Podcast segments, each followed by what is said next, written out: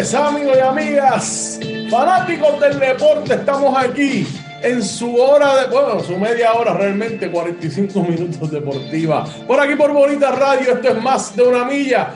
Yo soy Rodrigo Otero Goico, su anfitrión. Estamos en vivo desde el estudio Guiguito Otero aquí en Guaynabo, Puerto Rico. Gracias por estar con nosotros. Hoy es jueves 28 de, de enero. Ya acabó enero. 28 de enero del año 2021. Son las 12 y 3 del mediodía. Gracias. Buen provecho. Buen provecho primero que, antes que todo. Y gracias por estar por ahí. Carmen Anita Acevedo Betancourt terminó ahora mismo su intervención de las 11 de la mañana en Que Palo es Noticia. Excelente información, excelente análisis, donde único usted va a encontrar semejante profesionalismo.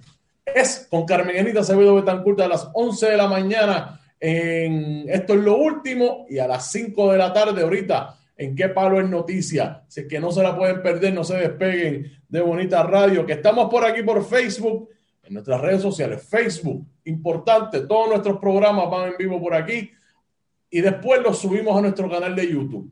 Para nosotros es sumamente importante que se suscriba a nuestro canal de YouTube, ahí le da la campanita también para que se entere de todo el contenido que nosotros diariamente subimos para todos ustedes y que también estamos en Twitter, ahí hay interacción entre los internautas y los seguidores de Bonita Radio. Pueden ahí comentar, pueden traer información, pueden disfrutar de los comentarios de las demás personas. Así es que vayan a Twitter y únanse a Bonita Radio. También estamos en nuestra página de internet, bonitaradio.net. Allí puede buscarnos y acceder a todas nuestras plataformas, además de acceder, eh, de que pueda hacer donaciones a través de PayPal o tarjetas de crédito que puede hacer lo mismo por ATH móvil, puede hacer su donación rápido y fácil, ahí lo tienen en pantalla, busquen en la sección de negocios Fundación Periodismo 21 y ahí pueden hacer esas donaciones rápido y fácil o enviando un cheque o giro postal a nombre de Fundación Periodismo Siglo XXI, PMB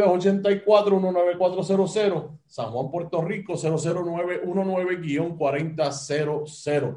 Recuerden que también estamos en podcast que no nos tiene que ver, que nos puede escuchar cuando sea y cuando sea, que pueda hacerlo en cualquier momento a través de nuestro proyecto de podcast en las plataformas. Escriba bien, iBox, iTunes y Spotify. No hay excusa. Bonita Radio está disponible para todos ustedes en esas plataformas.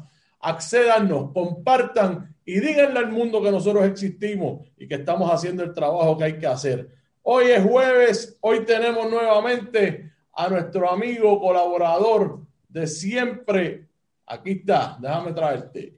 Joseph Colón Torre. Ajá, qué grande. Bienvenido, Joseph.